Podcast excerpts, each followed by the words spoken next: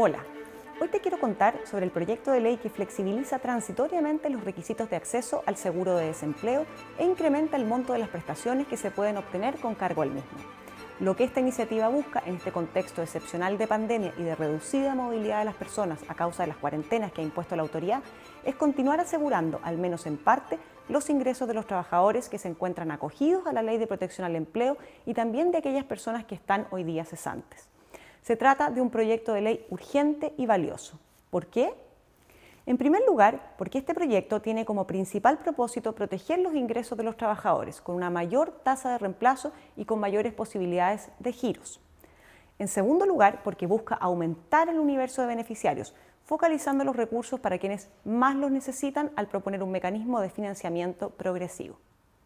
En tercer lugar, porque la iniciativa está en línea con las medidas económicas anunciadas anteriormente por el Gobierno, por lo que así se crea un paquete de medidas armónico y orientado a un objetivo común que refuerza la posibilidad de la aplicación práctica de las medidas. En cuarto lugar, porque enfrenta la crisis con medidas cuya duración es acotada en el tiempo, dando una respuesta a la crisis generada por la pandemia del COVID-19, pero sin generar efectos permanentes en el tiempo que puedan causar daños colaterales o efectos indeseados. En concreto, ¿cuáles son las propuestas contenidas en la iniciativa legal hoy en trámite en el Parlamento? En primer lugar, la iniciativa reduce los requisitos para acceder a las prestaciones al disminuir el número de cotizaciones exigidas para poder acceder a las prestaciones del seguro de cesantía. Además, no diferencia entre los tipos de contrato, pudiendo ser estos indefinidos o a plazo fijo. Adicionalmente, quienes no cuentan con el número de cotizaciones mínimas exigidas podrán de todas formas acceder a los fondos acumulados en su cuenta individual. De esta forma, los requisitos para acceder al seguro por caso de cesantía se homologan a los exigidos para la Ley de Protección del Empleo. En segundo lugar, este proyecto lo que hace es aumentar las tasas de reemplazo, esto es, el ingreso que percibirá el trabajador con cargo al seguro de cesantía y busca además mantenerlas constantes en el tiempo en un 55% entre el segundo y el cuarto giro que hagan las personas de los fondos acumulados en su cuenta individual, pudiendo el quinto giro también aumentarse a un 55% si las condiciones así lo requieren. Además, para los giros con cargo al Fondo Solidario se establece como monto mínimo a pagar el de 225 mil pesos es muy importante hacer presente que los giros comienzan con los recursos de la cuenta individual y cuando estos sean insuficientes o se hayan agotado, se gira con cargo al Fondo de Cesantía Solidario. Así, resulta inexplicable el lento trámite que el Congreso le ha dado a este proyecto de ley que se presentó en julio en contexto de la emergencia.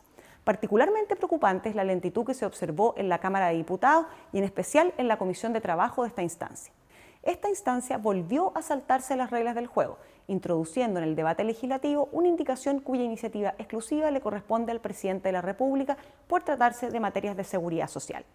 Esa indicación lo que buscaba hacer era ampliar el alcance del proyecto de ley y hacerlo extensivo a las trabajadoras de casa particular, las que ya cuentan con otro mecanismo de ayuda. Pero además, el problema con la indicación, más allá de pasar a llevar las facultades del presidente de la República, es el siguiente, es que esas trabajadoras no han cotizado en el seguro de cesantía, de manera que permitir que efectuaran retiros desde el seguro de cesantía terminaría perjudicando y expropiando los fondos de los trabajadores que sí han contribuido regularmente cotizando al fondo del seguro de cesantía. Con esa discusión sobre la mesa, entramparon por largo tiempo el debate del proyecto de ley, cuestión que finalmente se despejó esta semana en una comisión mixta, rechazándose la idea de los parlamentarios opositores. El Ejecutivo, en todo caso, ingresó esta semana un proyecto de ley separado para hacerse cargo de la materia. A su vez, la Cámara de Diputados, de mayoría opositora al Gobierno, durante el trámite legislativo se dio el lujo de rechazar uno de los artículos esenciales de la iniciativa legal y que justamente tenía por objeto aumentar las tasas de reemplazo, esto es, los ingresos de todos los trabajadores en este contexto y con ello disminuir el monto de las prestaciones que se pagan con cargo al Fondo Solidario del Seguro de Cesantía. Su eliminación perjudicaba directamente a estos trabajadores que a la fecha ya han utilizado todos los recursos de su cuenta individual, impidiendo que se vieran beneficiados con las nuevas disposiciones de esta ley, es decir, con los mayores ingresos que se disponían para apoyarlos durante el periodo de pandemia. ¿Por qué lo hicieron?